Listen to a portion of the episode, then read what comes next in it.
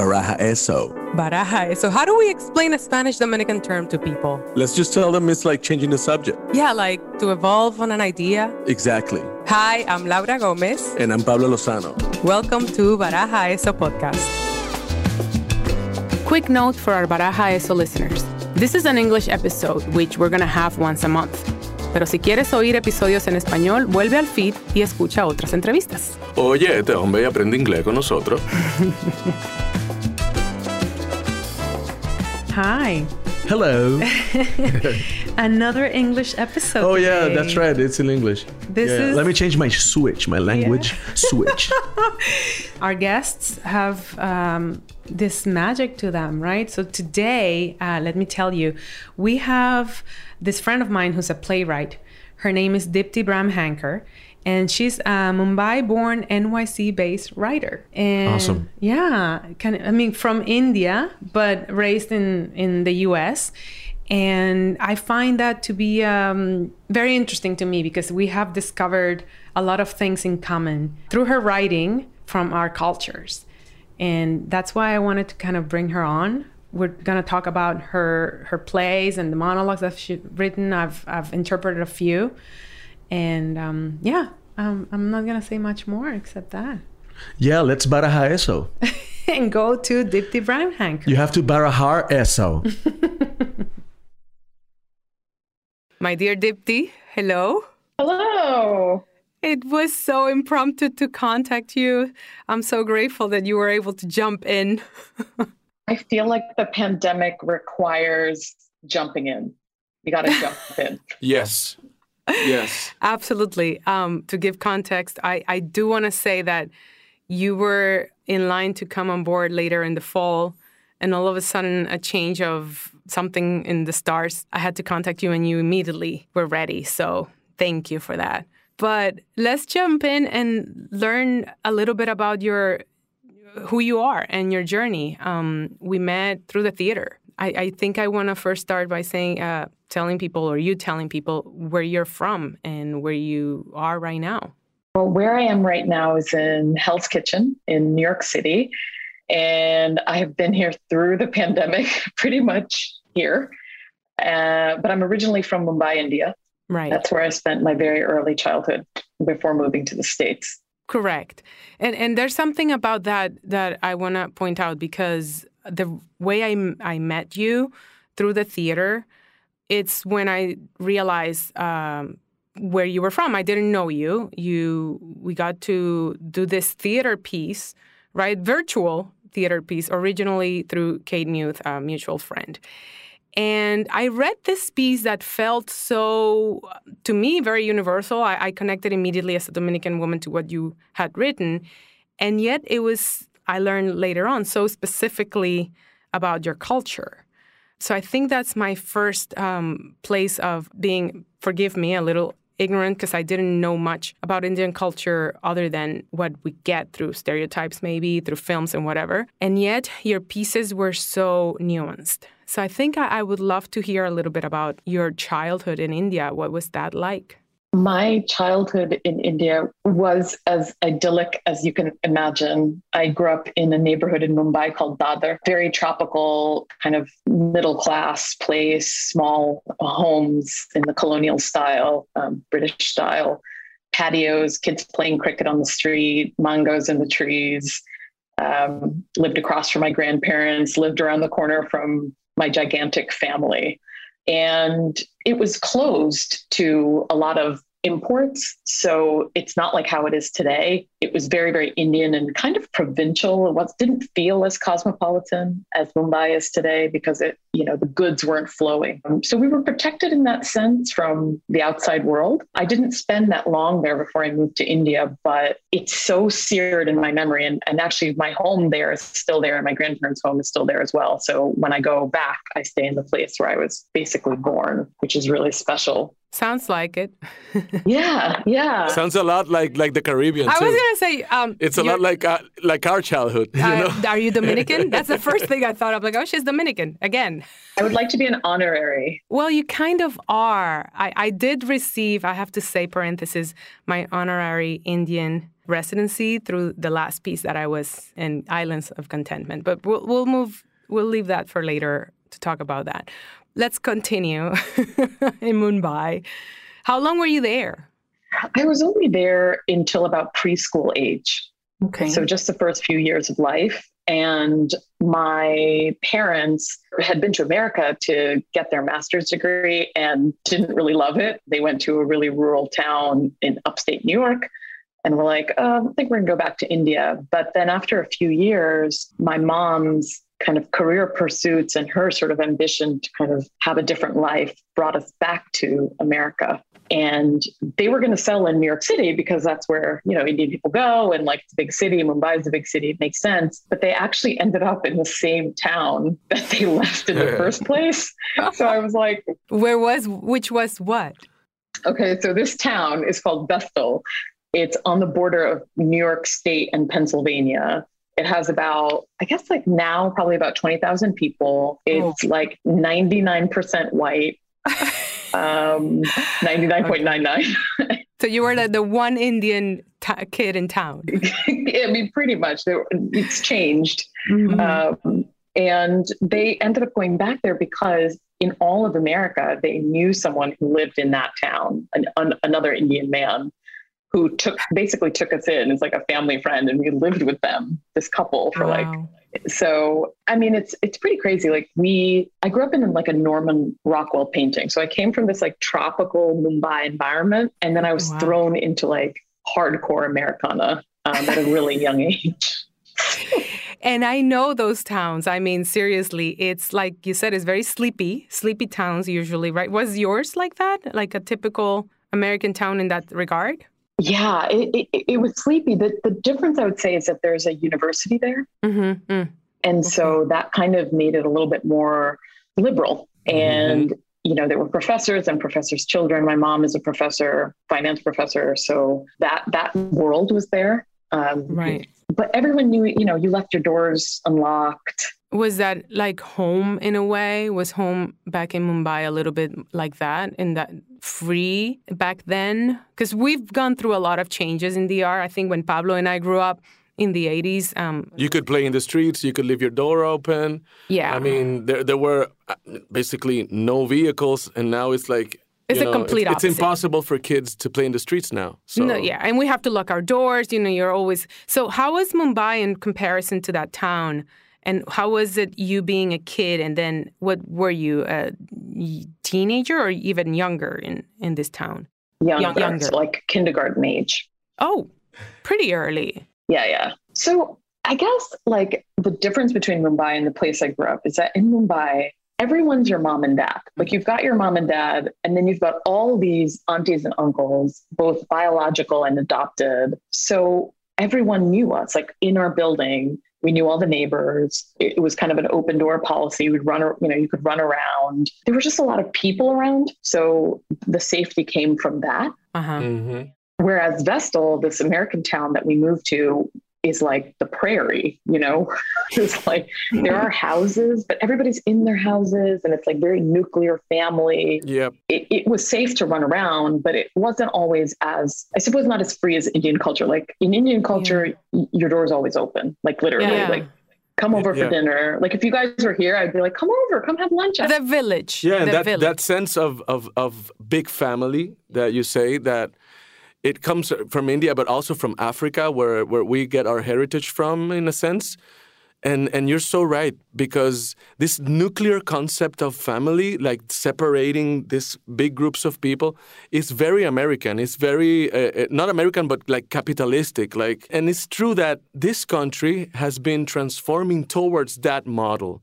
This, this, is what's this going country, on. You mean Dominican Republic? Dominican Republic, yeah. Dominican Republic used to be like you say, like we used to have the mat- matriarch of the family used to be grandma, but we had like you know her sister also, and all the uncles and aunties and da da da. And now it's more like everyone is in their own little circle. I mean, it's, it's still kind of like that. Con- I mean, we still have the same uh, concept that you were saying about India, but obviously, slowly but surely, the model has been to copy, Yeah, yeah. and not to mention what the pandemic has done. So I don't know if we're Yeah. in a normal place right now.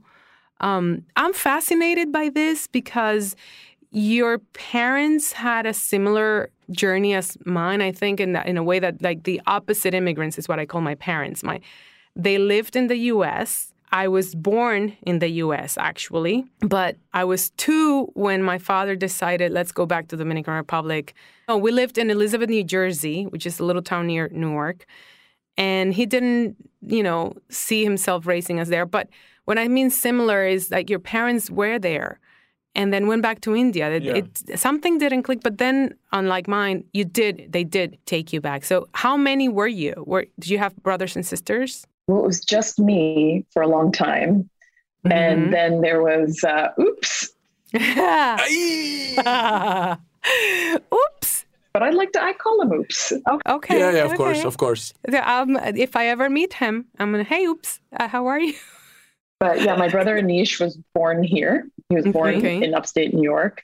And we're very close. He actually just lives with his husband like 10 blocks from me. Um, I adore them both. But it's interesting, actually, what you were saying, I think, Pablo, earlier about countries that were matriarchal or in these extended communities Yep. um, turning into this. Because when that happens, you just lose the support system. You know, so when when things are down, who do you turn to? It's very lonely. Yep. And then we have these epidemics that we're going through about, you know, depression and whatnot. I think it has to do a little bit with losing that sense of family and the village concept. Yeah, and, and I, I don't want to get into financial things or whatever, but I think it's proportional to all these treaties that our countries have been signing, the, these commercial treaties of like prioritizing like American commerce into into Dominican economies, and slowly it's becoming cultural because culture is economy. So I think that in a way, you know, like when we grew up in the 80s, there was like one restaurant that you had to go to the airport to eat American hamburgers, and now it's like you know,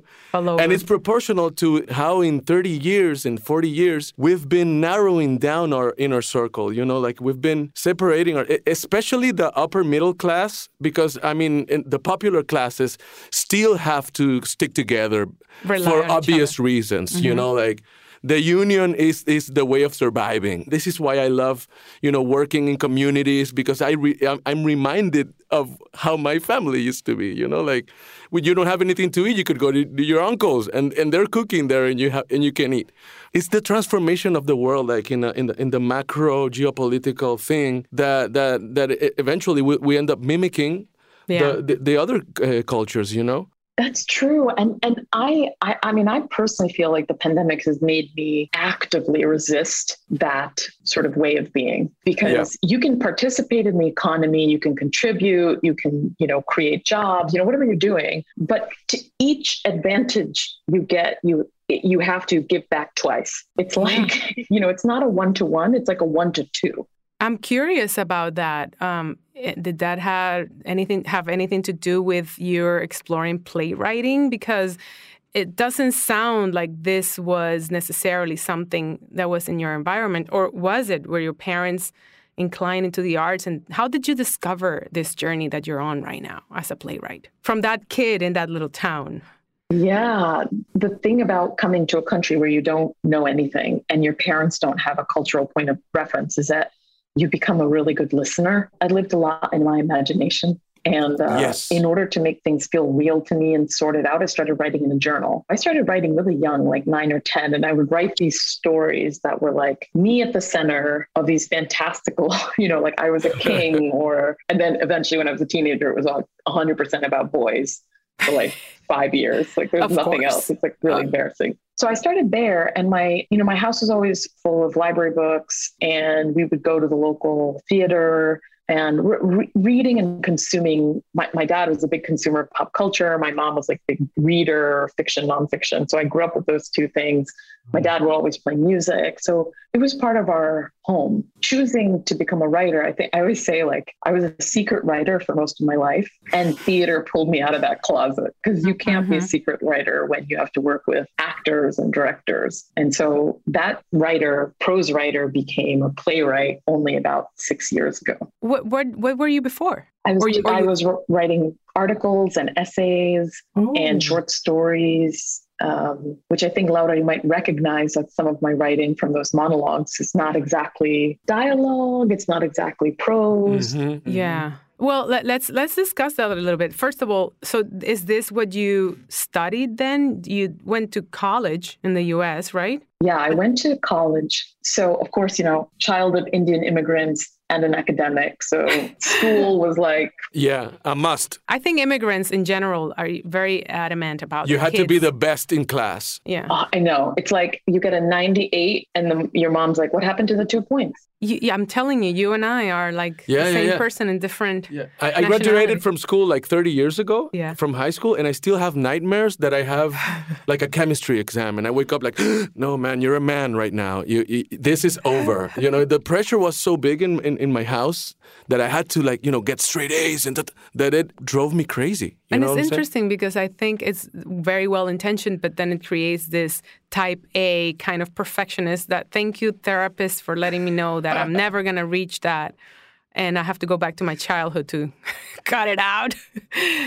Yeah, I was like self propelled. So I went to my parents at the beginning of high school and I was like, I need to go to boarding school. I need to go to like the top boarding school, like right now, because I needed to get away from my parents. Not that they were bad parents, they were wonderful parents, but I had an itch to get out of that little town. And I really, and this is going to show my nerdy side, like I really liked learning. Mm. I had like a deference for teachers because I guess my mom, my mom is one. And Yes. I was very nerdy as a kid and I didn't like the kids who would fool around in class. I'm like, wait a minute, we're learning about geology. Like, what's wrong with you? Like, why are you screwing around? I got accepted into this great boarding school in Connecticut. And from there, I went to college and I was studying pre med because Indian doctor. because that's what you do if you're Yep. Indian.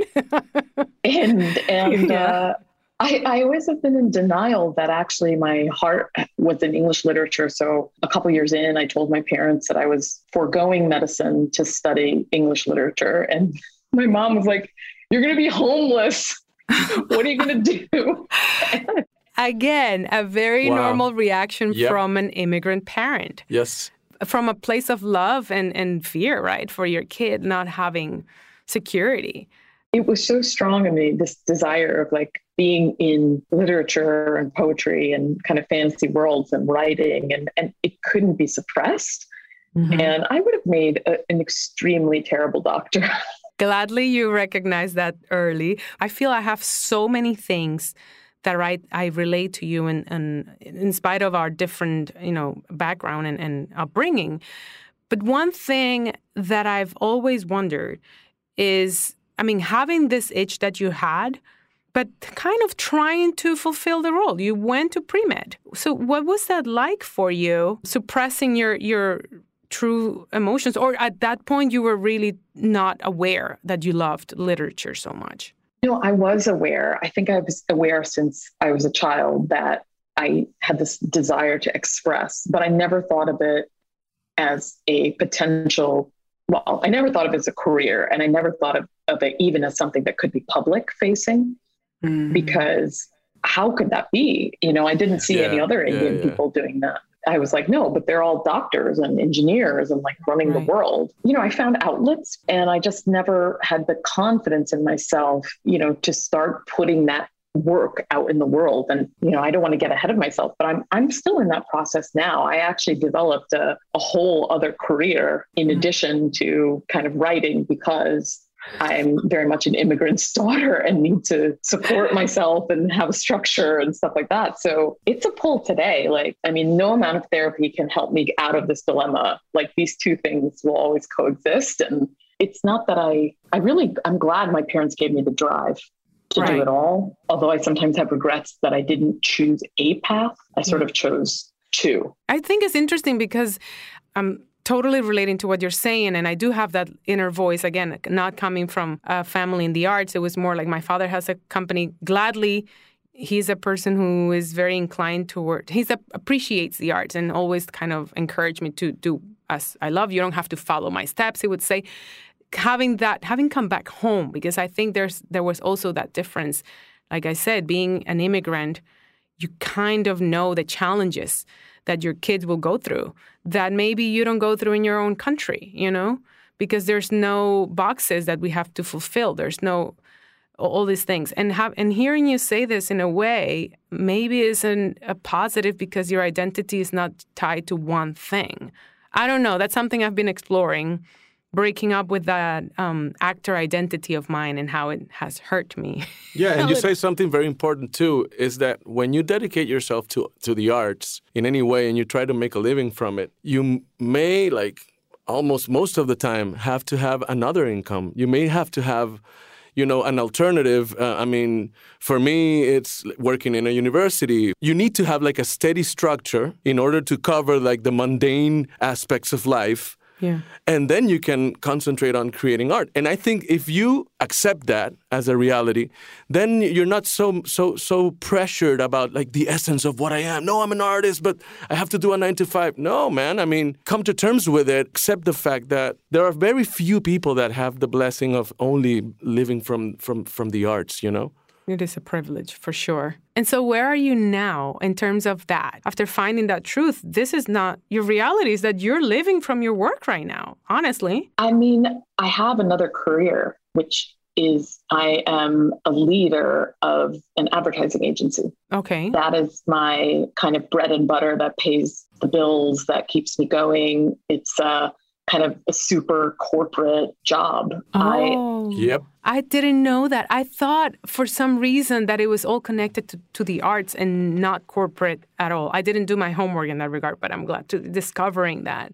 No, that's like the whole thing that both of you are saying is like the thing that I've learned is that for a long time I was like, I'm half everything. I'm half Indian, I'm half American, I'm half corporate, I'm half an artist. But now I'm saying that I'm both of those things. Mm-hmm. And neither one diminishes the other. I have to say, it's like the height of privilege for someone to say to an artist, the only way that you'll be taken seriously is if you 100% do this thing. And I'm like, that's a load of shit. Yeah, yeah, yeah. Exactly. I don't know if I can swear, but. Yes, you yeah, can. You yes, can. you can. Of course. We love swearing. It's like I, I, use this phrase a lot, right? Like, you know, when you're an immigrant or when you're a person who's living in biculturally, your life is a commitment test. So, what right does someone have to come to me and say, you're not committed to writing?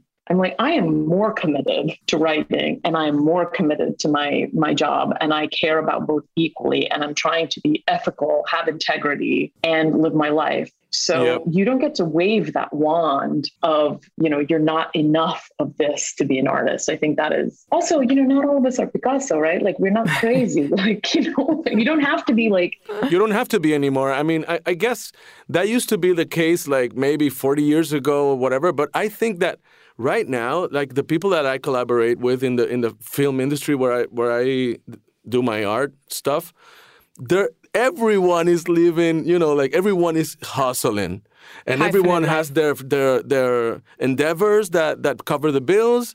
And and then we get together and do these projects and and get you know very little sleep because you know time is and we're parents and we are you know so i think that now uh, is the time to like appreciate the the wholeness of of the being that as you say like i am both. I am a, a father i am a, an academic and I am uh, an artist, and and this is okay, you know. Like I'm, I do not have to be crazy or like Van Gogh, like cut off my ear to be taken seriously, you know. Like the pandemic, I think brought this also. Like people were had to like diversify in a way that so they had to reinvent themselves like through the web or whatever, and so I think we we are in the in the this Aquarius era where we have to like you know swim and go with the flow and accept that we are not just, you know, one thing. And let me ask you something. Do you think that actually the opposite is true? Like, in a way, having these two kind of corporate artistic identities, one informs the other. Have you seen that coming into your work? Yeah, you know, like the the confidence that being in a corporate boardroom being a woman, uh, being a woman of color, being an immigrant in those environments, it, it gives you a little steel that's required to kind of deal with all the kind of rejection and stop start of being an artist. Like, I think I have a little bit more steel in my spine. I mean, I'll fall apart, of course, like every day, but still. Um, and then from you know the other way around, I I think I from my world of writing, I have empathy and I listen and I try to understand the human condition. And so when I'm at work, I try to give each of my, I'm like, well, how would you treat your characters? you have to be tender with people. Like people are just trying their best. And the more that I integrate them and the more, the less ashamed I am of having both identities together, the better both parts of my life become. I think, in a way, it's also, well, I haven't seen that part of your work reflected, but I have seen your culture reflected. So let me just give a little bit of context here because I think these are interesting waters to explore. Um, my first uh, interaction with you, like I said at the beginning, was through this play. Um, it was a series of monologues that you wrote um, called Isle of Contentment, if I'm correct, like as a whole. So I, my first time reading your work, I did this monologue called uh, "Girls," a brown girl's guide to self pleasure. Thank self, you. Yeah, self pleasure, and I want to talk a little bit about what this piece is because and I would love for you to to give the explanation because then we'll go further into the other pieces. This one I think is very universal, but it actually comes from a very um, from someone that you know in, in your family or in your culture. Can you tell us a little bit about it? So, uh, someone that I know um, had been in a, a marriage without sex. And this person is from, you know, Indian culture and wasn't planning on kind of, you know, moving away from the marriage or pursuing anything else outside of it. And that made, made me start thinking. And I was like, I don't see Indian women characters learning about their sexuality in a unique way, in a in a tender way, in a funny way. And I thought if I could actually like go to this person and talk about what would self-pleasure sort of look like to you. Like do you mm-hmm. do you need, can you find pleasure? pleasure in yourself? Can you, you know, use toys? Can you watch pornography? Like, can you do any of these things? What would that look like? Because I wanted her story to have kind of a, a revelation, you know, kind of a, re, you know, a revelation that she she could find sexual pleasure and find her body again. So that's that's what inspired it. But I kind of moved away from that and, and put it into a fictional context of a woman who buys her first vibrator as an adult yeah. and has an experience using it.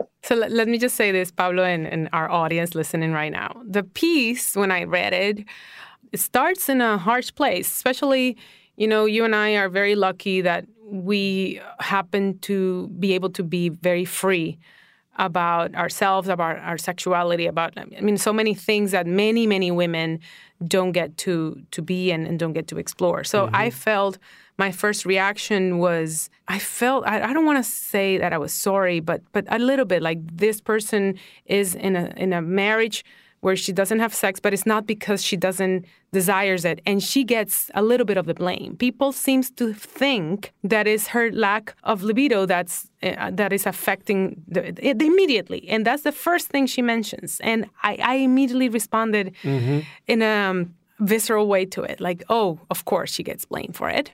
You know, it's what happens yeah, to, to Eve. women. Eve. yeah. yeah. Eve is to blame. And so it starts in this kind of dramatic place and it slowly starts to elaborate into her talking about, well, he doesn't want to have sex. I actually do. And yeah. and then she starts talking about someone mentioning you should get a vibrator and well, I don't have one. What do you mean you don't have one? You've never had one? And then I've never had a vibrator, you know, and and she talks about, you know, hygiene. And and then you start touching these subtle places about this woman finding her sexuality, her playfulness, and actually going to a toy store and buying this toy and then loving it.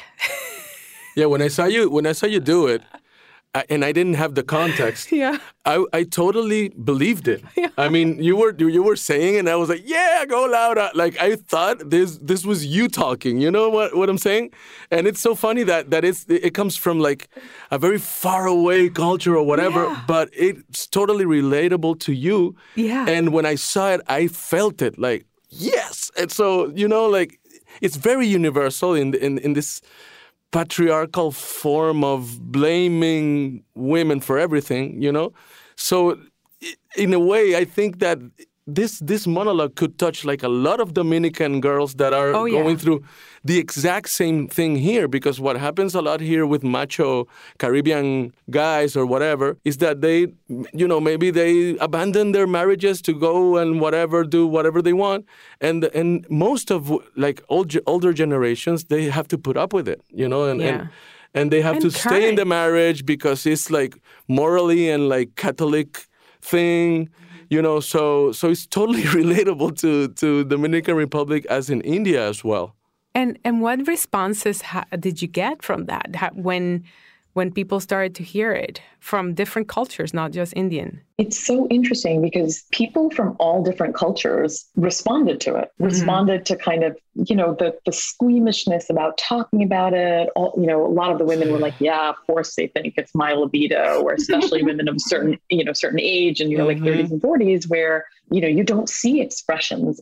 I mean, it's changing of women like you know sort of enjoying pleasure it's like a it's a topic that people found hard to talk about. And so it was really interesting. People would come with their stories and say like oh i've been in this sort of relationship. I have to kind of warn people sometimes. I'm like i'm not a licensed therapist but i'm like so excited to hear your story. I think i might look like a therapist or something. People are like let me talk about my inner but then Rauda, when you and i connected over this monologue and and i know we're like cosmic twins and everything but mm-hmm. our cultures are so you know are so intertwined.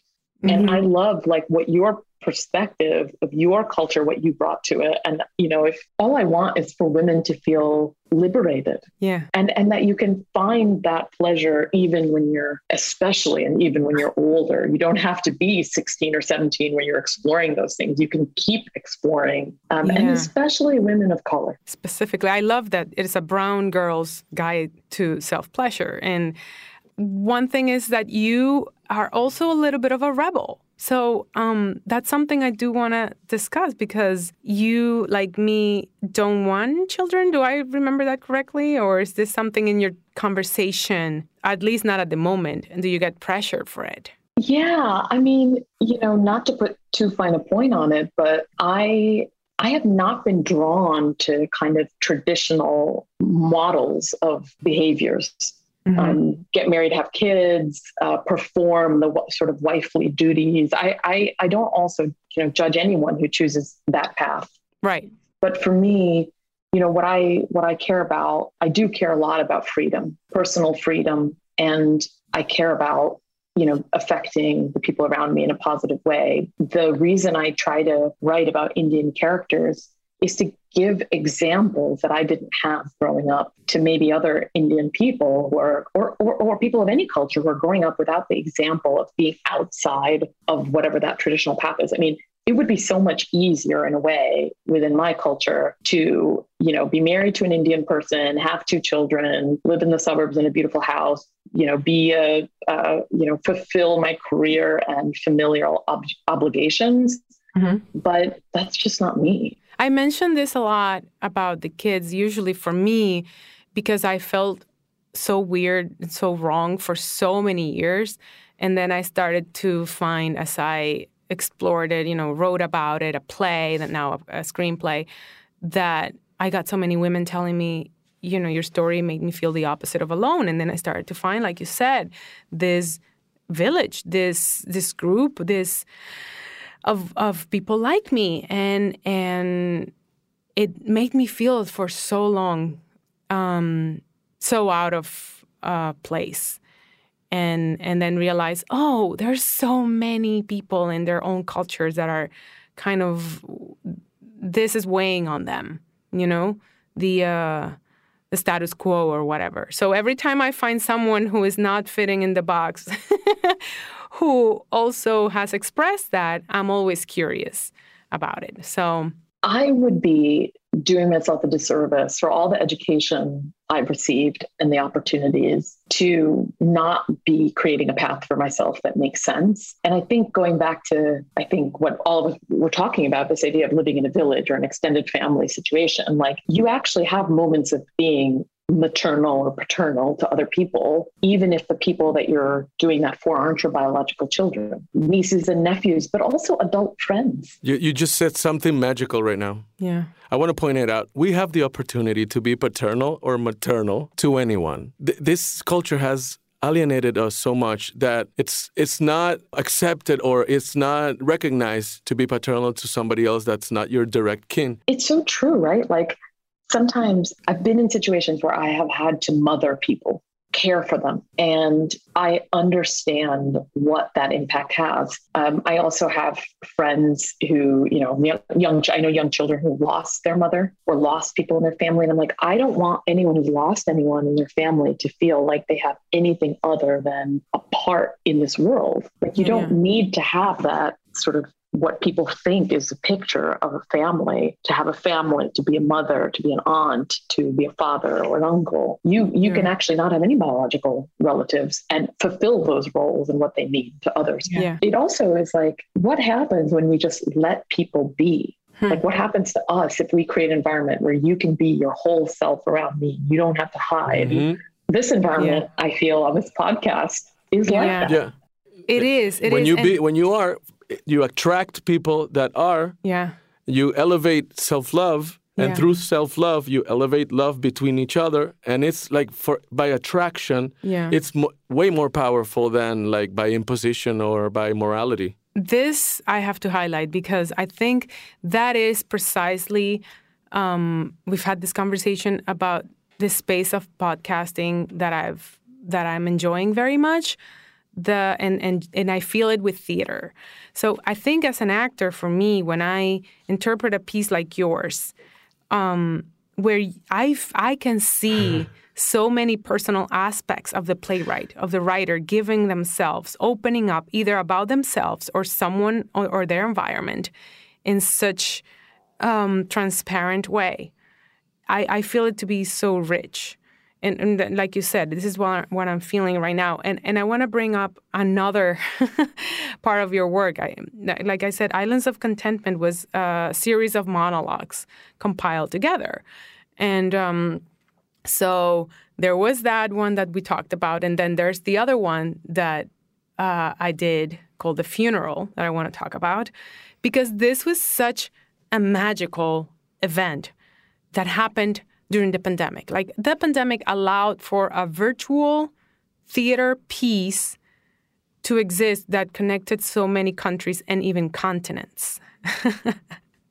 So before I go into what the funeral is about, let, let, let me have you discuss a little bit of how this came to be, this this piece that we that you you invited me to be a part of, actually. Islands of Contentment is is now about two years old. And the way that I write certain things is that it just kind of comes out in a fever. And this one was all about originally, it, my intention was I wanted to write from the perspective of one half of a couple, and specifically Indian couples, uh, about a very, very specific thing that nobody talks about, kind of interesting or dark places. And I wasn't sure. I'm like, is this a play? Like, is this not a play? I don't know. And I shared it at um, Labyrinth Theater Company's member intensive retreat in Indiana. And I got a really, really positive response to it, which, of course, like being an immigrant, I was like, do they really mean it? Is it really good? I don't, which is, could never accept that it, it worked out. After that, it was invited to be in Labyrinth's Barn series, which is public facing. It's Cherry Lane. So I had four Indian actors do that. And then the pandemic hit. I was speaking to an, um, an Indian director, a talented director called Arpita Mukherjee, and her company, Hypokrit Productions. Uh, we had met earlier, and she basically said the magical words of, you know, let's do it. You know, we knew that it would ha- have to be virtual, so we wanted to lean into the virtual aspect of it, part filmed. And so, sorry, long story short, it, it came together as like part film, part live ensemble. You know, it ran for many weeks. you know, we learned, I learned a lot about the opportunities that the pandemic and virtual theater has presented and also the, the drawbacks, you know, not Yeah. everything's Mhm. w- was perfect and not that it Yeah. ever is. Yeah, the reason I wanted to bring it up also is because again, the funeral is about this woman who is talking about the she's married and she's talking about the death of who the person who was her lover, who was her best friend forever. And you know, the other woman is never invited to the funeral. That's how it starts. And I remember the, the immediately I thought, "Oh my gosh, again, here's something that yeah, this happens so much. This is Very I- common. very common. I did think it was about something else. I thought it was about um, uh, here. It happens a lot that men have two marriages, or you know, Mm-hmm. they have a marriage and they have a second home, and and everybody uh, and knows. Or if they or if they don't know when they die, they right, know. they know. Yeah, it's either or, and that's what I thought it was about. And then you completely turn it around to being really a complex love story. And so I'm gonna share that that piece. By the way, you know the, the previous one is on my Instagram, but I'm gonna share the funeral when we when this goes on the air because I really loved recording that. And it challenged me in interesting ways. First of all, like you said, I had little time to adjust. I suffered in the best possible way finding that piece because it can be very melodramatic, but it does have humor. You always have humor in your work. And I appreciated that very much. I appreciate you saying that. I mean, like pain is funny. mm, yeah. Yeah, You gotta laugh. I mean, like what? that's the trick. Yeah, you have to because otherwise You have to laugh at yourself. And of course, Laura, I gave you the most like burdensome monologue because I know you can handle it. It was like the heavyweight one. It's the one that closed. I was like, here, here's like a little monologue. Why don't you just do it? And you're like, of course, you're so nice. You're like, yeah, of course. And then you're like, okay. oh my what did i get myself into is what i thought this is heavy this is heavy stuff you know it's big leagues granted it's beautifully written but like i said it has a lot of it has a lot of, of rhythm of rhythmic changes uh, throughout and and it's harsh you know to go through this woman's pain of losing the man she loves who is also her best friend from childhood but she's now the other woman and is not invited to the funeral. I mean, Yep. yeah. And the way that I imagined it was that the couple, the couple that was married, so this woman was married to someone who was not from her culture. Oh, yes, yes. That's essential. Yeah.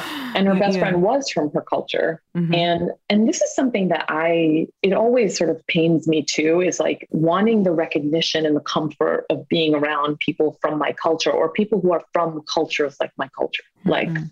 and living in a place where I don't always get that. And I was like, what if I take that to an extreme, which is this woman is in, you know, a stable-ish marriage and then opportunity to sort of be intimate with someone she's already emotionally intimate with. And you know, the bonds from childhood are so strong, right? Like they Mhm. confuse you. Yeah. And the other, so that was going on in my head. The other part was I grew up watching all those sitcoms like Dawson's Creek. Yeah. yeah. Felicity. the Wonder Years, like, yeah. yeah, the Wonder Years, but there never, you know, there were never any Indian people. Never. there were never people of color. Never. There were never people of color. Like we don't have those experiences. Although if anyone climbed into my window at night, my mom would like take a baseball bat and like knock their Yeah. Yeah, Yeah, Dawson's yeah. Creek could Yeah. never happen in That an environment of color. Yeah, Get yeah. out of her room. Get out of her room. yeah. Some uncle would come in and like Yeah. get into a fight with some, you know, like, but I wanted that love story. You know, I wanted to see people of color. I want them to fall in love and I want them to fight and I want them to die and I want them to be born again. And I want us to have all the experiences we have in life on screen. I mean, we have all of these experiences and the more specific you make the story, like I think Laura, to your point, the more universal Yeah, the more universal, of course. And now is the time. Eh? I mean, Yeah. all all the people are looking uh, for these stories.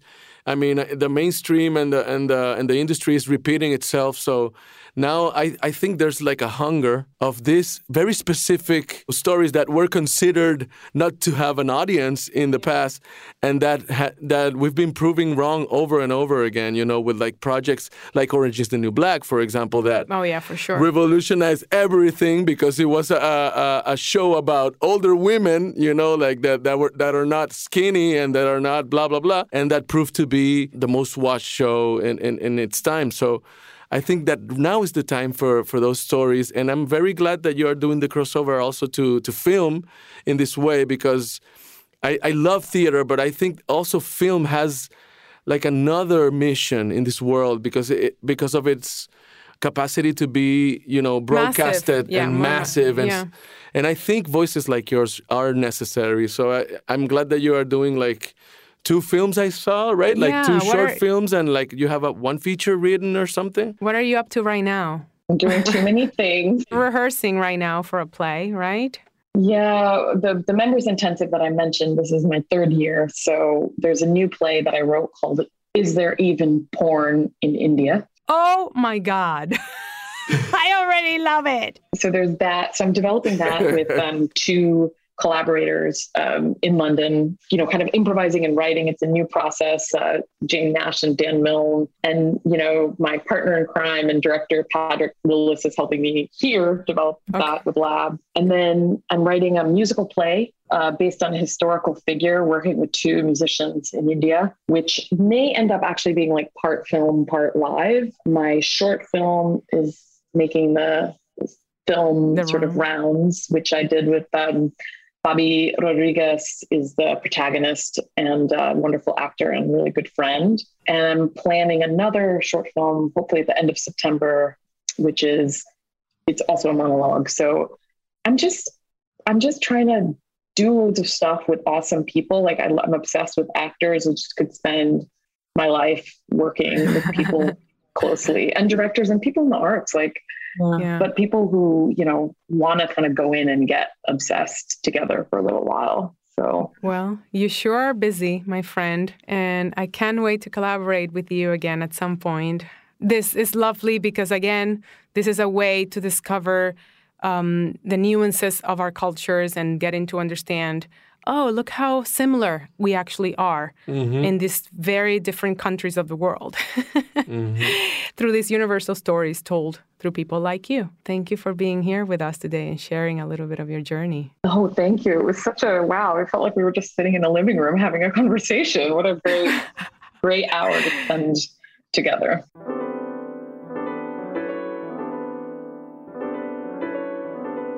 Thank you for, for introducing me to, to Dipti. I, I, I guess that you guys are like twins from another mother.